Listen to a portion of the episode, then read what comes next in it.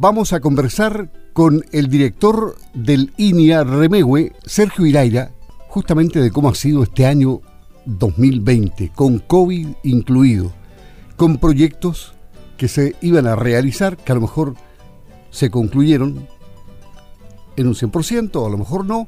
Eso lo vamos a saber en la conversación que sostendremos y también haremos una proyección para el año 2021.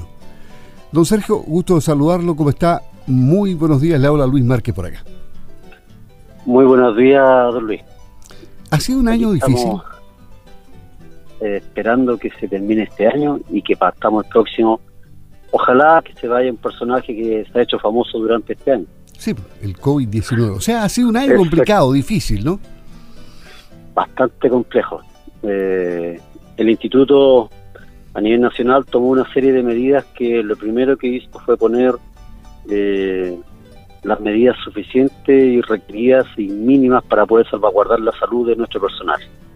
Y eso significó que se eh, había gente que se trasladó a la casa, de donde seguíamos trabajando, ¿cierto? El teletrabajo, y se mantuvieron las unidades mínimas de los ensayos y la unidad productiva de lechería y de carne que se desarrollan en Renego.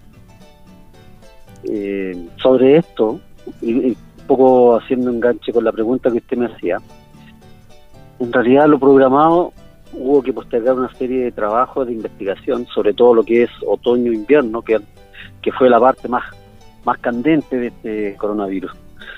donde todos teníamos la esperanza que en primavera, agosto, septiembre ya hubiese pasado.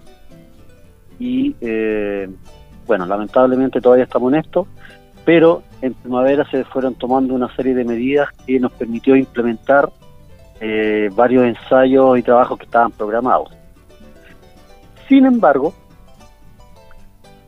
dentro de todo este tema de la pandemia, hay que sacar algo, ver la parte positiva. Y la parte positiva fue que nos adaptamos a trabajar en una modalidad de los webinars o a través de internet, ¿cierto?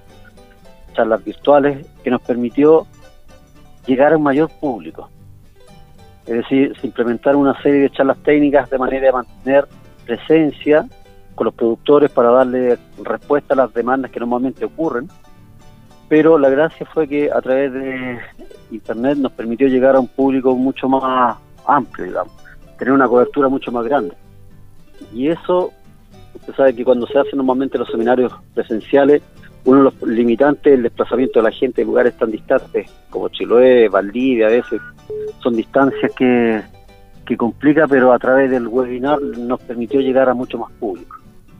Y, eh, en, ese sentido, nosotros llevamos a cabo aproximadamente 18 webinars abordando temas de la agroecología, producción hortícola, que recuerda que hace un tiempo atrás conversábamos que una de las líneas fuertes que queremos desarrollar en el último tiempo o a partir de, este año era todo lo que es el tema hortícola.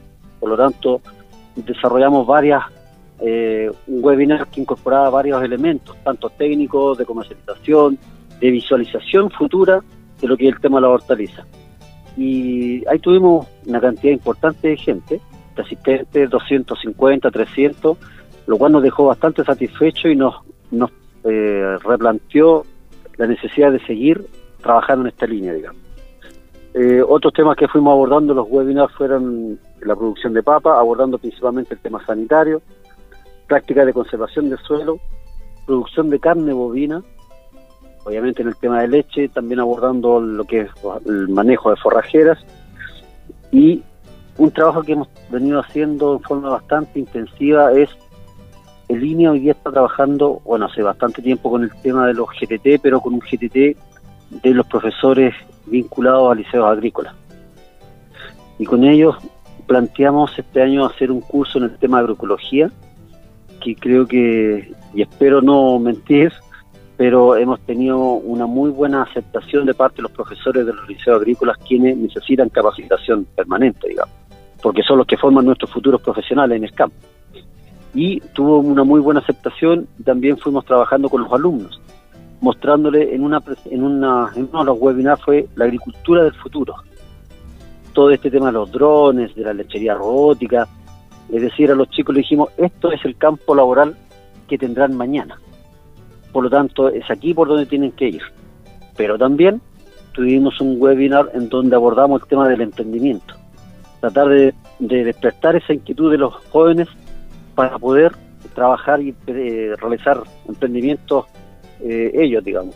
Es un poco el tema de los jóvenes. Eso en términos generales, don Luis, lo que hemos ido haciendo en este periodo, digamos.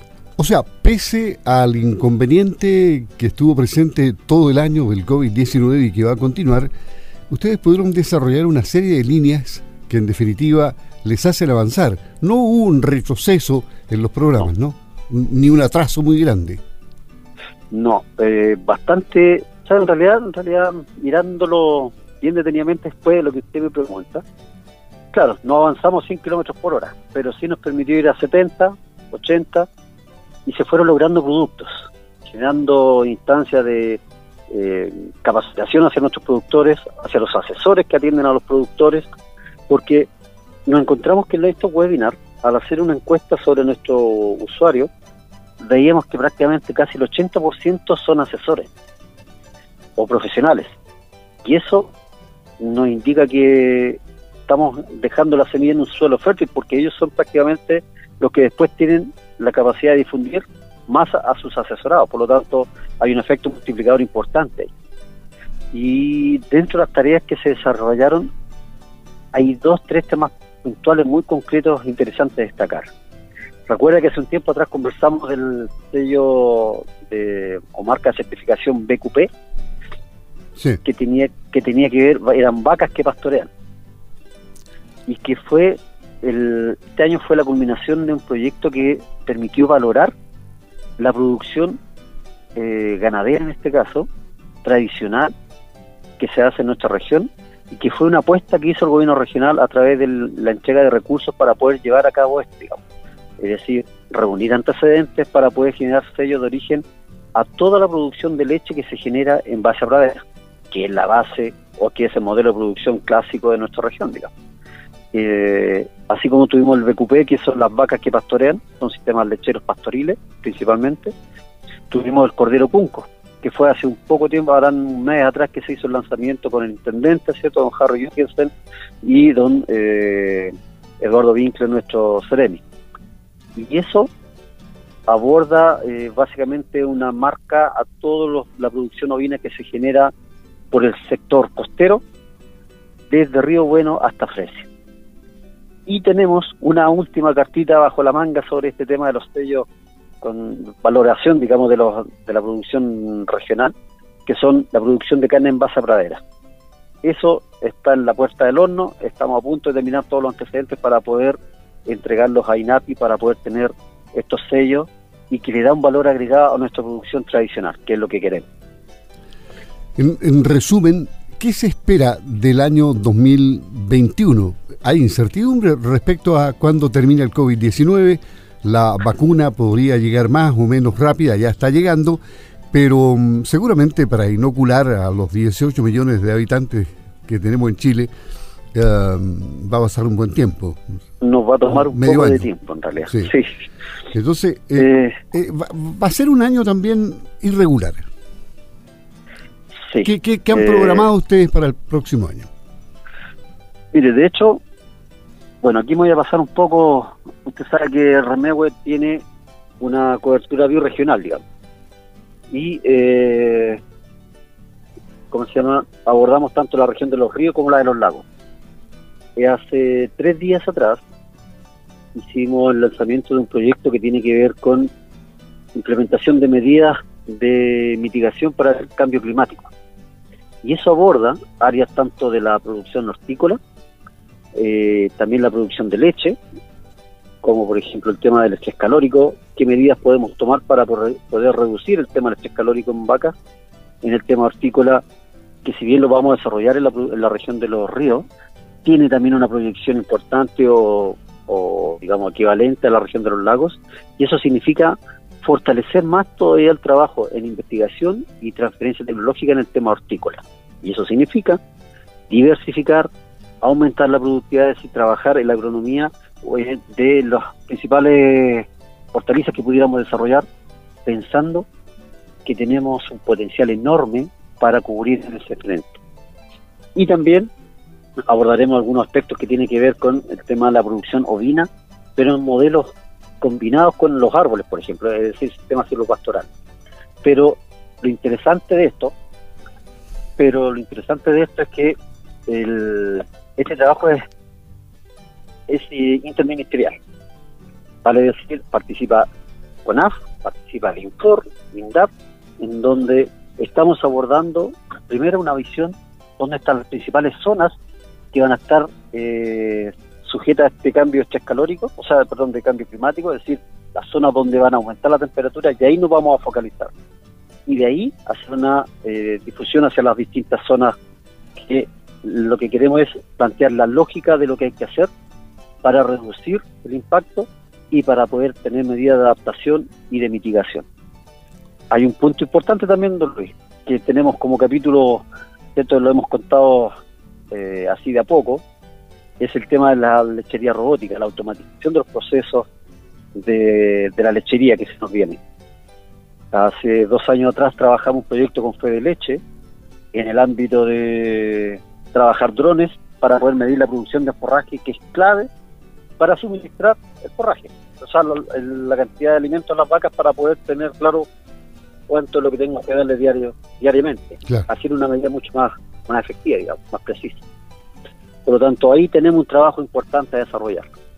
Y una actividad que desarrollamos importante ahora último es un proyecto que fue adjudicado y que tiene que ver con la determinación del balance de carbono. Ese es un elemento que nos va a traer beneficio a las dos regiones, dado que vamos a, a las tres en realidad, desde la Araucanía hasta los lagos, y que tiene como objetivo determinar el balance de carbono de las principales actividades productivas de estas tres regiones. Y eso es producción de carne, producción de leche, frutales y cereales. Y aquí vamos vinculados a, a, gremios y a organizaciones como el Consorcio Lechero, como Fede Leche, eh, Avellanos Patagonia, Fede Carne, eh, la Corporación de la Carne y espero que no y la SOF. Por lo tanto, la idea es, de acuerdo a ese balance, poder decir esta es nuestra huella o este es nuestro balance y esto es pensando también en, el desafío que tiene este país, Chile, que ha sumado o que ha, suscrito para poder ser el año 2050, ¿cierto?, carbono neutral. O sea, se nos viene una tarea interesante y, importante, digamos, harto trabajo. Perfecto. En línea Remegüe presente en la agricultura con innovación, investigación, desarrollo en general de la agricultura. Que tengan un buen año 2021, que ojalá se realicen todos los planes, proyectos, programas que impulse el INEA. Así hemos conversado con el director regional del INEA Remehue, Sergio Iraira, a quien le agradecemos la gentileza de hablar este día lunes con nosotros para hacer un balance de lo que fue el 2020 y una proyección del 2021. Un gusto, pues que esté muy bien y que tenga un buen año 2021. Don Luis, ¿sabe? Si me da un minuto, pero claro, señalar, señalar una última iniciativa que es importante y que nos atañe a la región de los lagos. Sí. El intendente ha hecho un esfuerzo enorme para potenciar un proyecto que tiene que ver con la fertilización de praderas, que es un elemento que hemos venido trabajando hace mucho a través del CIR, ¿cierto? Este plan de recuperación del suelo degradado.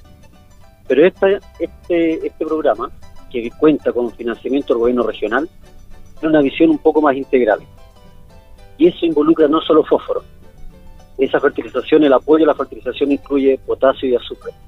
Y es un, programa que se va, a echar, a echar a andar este año, el 21, eh, que lo va a llevar la Seremía de Agricultura y que el INE apoya desde el punto de vista técnico y eso es un proyecto que tiene un impacto importante. Usted sabe que la ganadería funciona si es que hay forraje, y el forraje crece y tenemos una buena fertilización. Por lo tanto, esa mirada la que ha puesto el intendente en, buscar los recursos para que este proyecto se lleve a cabo. Así que ese es un punto que hay que considerar también para este año 2021. Ahora sí. Ok, perfecto. Que tenga un muy buen año 2021 en línea Remegüe porque así será también un buen año para los productores. Hasta pronto, gracias. ¿eh? hasta pronto, Luis, y que tenga muy año, un año 2021. Igualmente. Ok, adiós.